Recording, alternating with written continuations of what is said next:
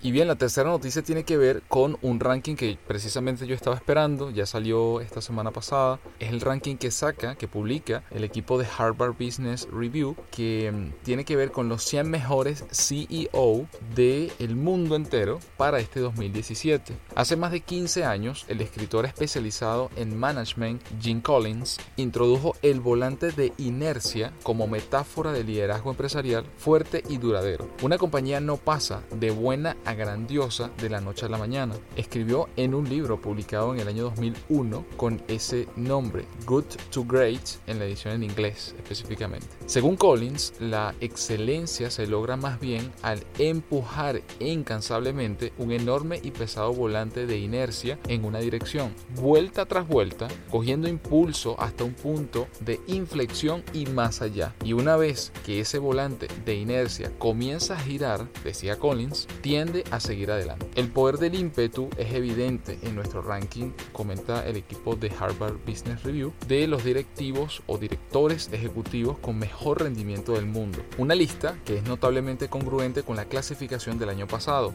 Dos de los tres principales CEO de este año se encontraban entre los tres primeros líderes de 2016. 16 de los 25 primeros estaban en el cuartil superior, repiten 72 de los 100 directivos del año pasado y 23 aparecen por cuarto año consecutivo. De los 28 directores ejecutivos que desaparecen de la lista de este año, 11 es porque se han jubilado. La mayoría del resto, incluidos los CEOs de Heineken y Vodafone, salen debido a una caída significativa en el precio de las acciones. De media, estos 100 CEOs generaron un retorno de 2.507% sobre las acciones, ajustado a los efectos del tipo de cambio durante un periodo de 17 años con un retorno medio anual del 21%. Hay razones para esta coherencia, a diferencia de las clasificaciones que se basan en evaluaciones subjetivas y métricas a corto plazo, nuestra lista, comenta el equipo de Harvard, se basa en las mediciones objetivas del desempeño a lo largo de todo el periodo que un director general está en el cargo, cifras que a menudo se mantienen estables. Seguimos viendo el ranking como un trabajo continuo y buscamos formas de mejorar la metodología, pero este año no hemos realizado ningún cambio en nuestro sistema de medición,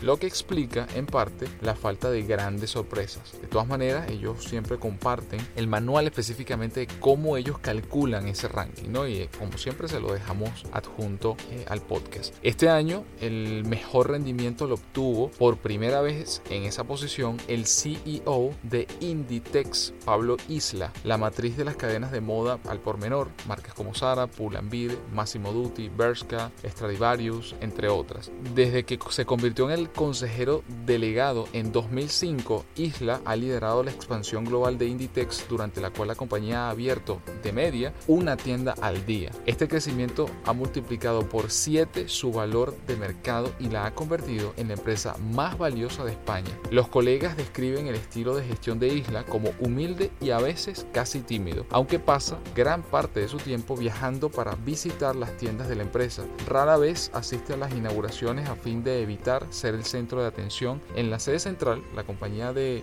ubicada específicamente en Galicia, prefiere caminar por ellas en lugar de convocar reuniones formales para dirigir la empresa. Forma parte además de su intento por mantener una cultura emprendedora y de pequeña empresa, incluso cuando la compañía ya se ha hecho enorme. Entre los minoristas de ropa, Inditex se distingue por dos cosas. Su éxito a la hora de ayudar a los consumidores a migrar fácilmente entre las tiendas físicas y las compras por internet y su sistema de aprovisionamiento o producción por proximidad según el cual más de la mitad de la producción de la compañía se fabrica cerca de sus instalaciones. Esto permite mantener los inventarios bajo control sin que desborden y sumarse además de manera muy rápida a las nuevas tendencias de forma de que los nuevos diseños lleguen rápidamente a las tiendas. Solo en términos de Isla ocupa el puesto 18 en nuestro ranking. El desempeño de su empresa en factores ambientales, sociales y de gobernanza, que suman el 20% de la puntuación de un líder, lo propulsó en el primer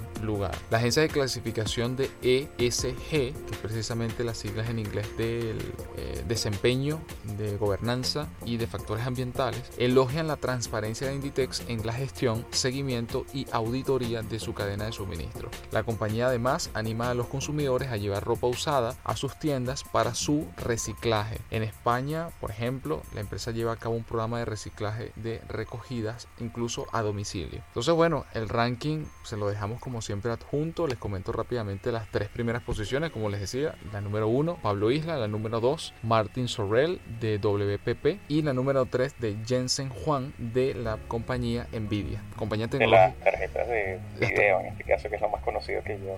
Exactamente, Nvidia que es de tarjetas gráficas y bueno, procesadores también y bueno, muchas otras tecnologías, pero sí, efectivamente. El resto del, del listado se lo dejamos siempre, como siempre, adjunto al podcast, pero, pero bueno, qué interesante porque hay factores que yo destaco. Uno, que el ranking se basa también en cómo ha sido la trayectoria, el promedio de tiempo en el cargo de todos estos que están en, en esta lista de los 100 promedia al menos 10, de 10 a 13 años en el cargo. Y, y cómo ha sido la evaluación a través de ese tiempo de, la empresa, de su posición a nivel de desempeño, de ingresos, también de impacto ambiental. Es decir, hay una serie de factores que se toman en cuenta para este ranking y que no se trata solo de empresas del área tecnológica propiamente dicha. Es decir, las tres, las cinco primeras posiciones, la única empresa de tecnología, o sea, de cara a, ver lo que solo se produce tecnología en esa empresa, es Nvidia, pero las otras no necesariamente están en, en, en ese rubro, aunque obviamente la tecnología, la innovación y el desarrollo es, es, una parte fundamental y en este caso Inditex no escapa a ello. La sala de operaciones principal de Inditex, si no la han visto, búsquenla para que, para que la vean y realmente no le envidia, creo que absolutamente nada a la sala de operación de la NASA, de verdad. O sea, no, no suena quizás sonar un poco exagerado, pero es así. Si la buscan y ven los videos de la fábrica de Inditex en España y ven sus centros de,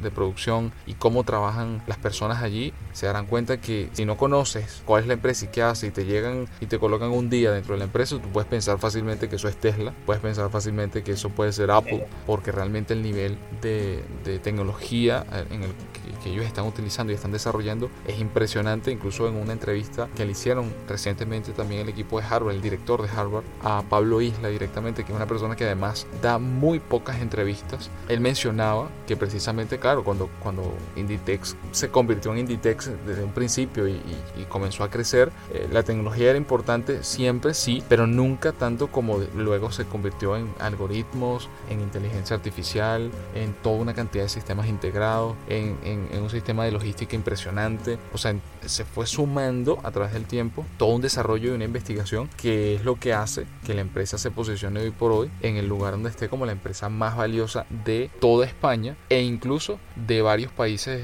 de Europa, como en el caso de Portugal, Italia, que están por allí en frontera ¿no? con, con España. Sí, quería comentar dos cosas, bueno, un par de cositas. De, en el caso de Inditex, es sorprendente, como tú comentabas, que también a nivel de capitalización la empresa vale más que, por ejemplo, Grupo Santander, que es un grupo financiero español. El más grande. Que uno pudiera pensar, el más grande. Mm.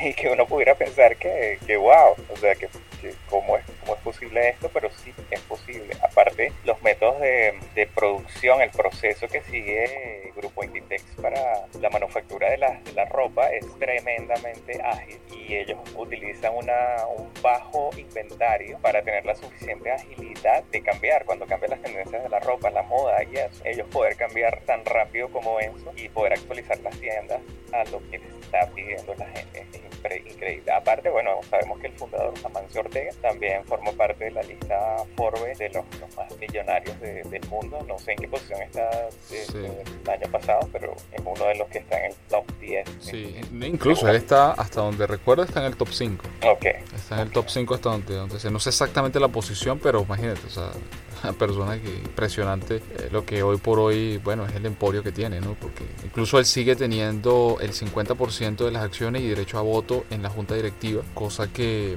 que pasado el tiempo y la edad que tiene ya Manzio pareciera como ilógico, pero realmente está muy metido en la empresa aún con su edad y es muy importante esa, ese engranaje ¿no? que tiene con, con este caso, con todo el resto de la directiva y con el presidente, con su CEO, con Pablo Isla, para que en este momento tengan el éxito que tienen y se apunten a seguir creciendo. Una de las cosas que, que mencionaba Pablo es que en lo que resta de año van a abrir por lo menos cuatro sedes más en Estados Unidos donde no han parado de crecer. De las sedes, dos de ellas van a ser solamente en el estado de la Florida, eh, Miami específicamente. Y eh, él hablaba incluso de que una de las una de los factores más importantes para sus tiendas y que fue uno de los planes más importantes que han implementado en los últimos dos años es uno que las sedes que ya existían crezcan y sean aún mejor y dos otro factor muy importante para sus tiendas es la ubicación. O sea, la ubicación de las tiendas Sara es clave para ellos. Es uno de los factores más importantes o que ellos le dan mayor importancia. Tiene que ser lugares que ellos denominan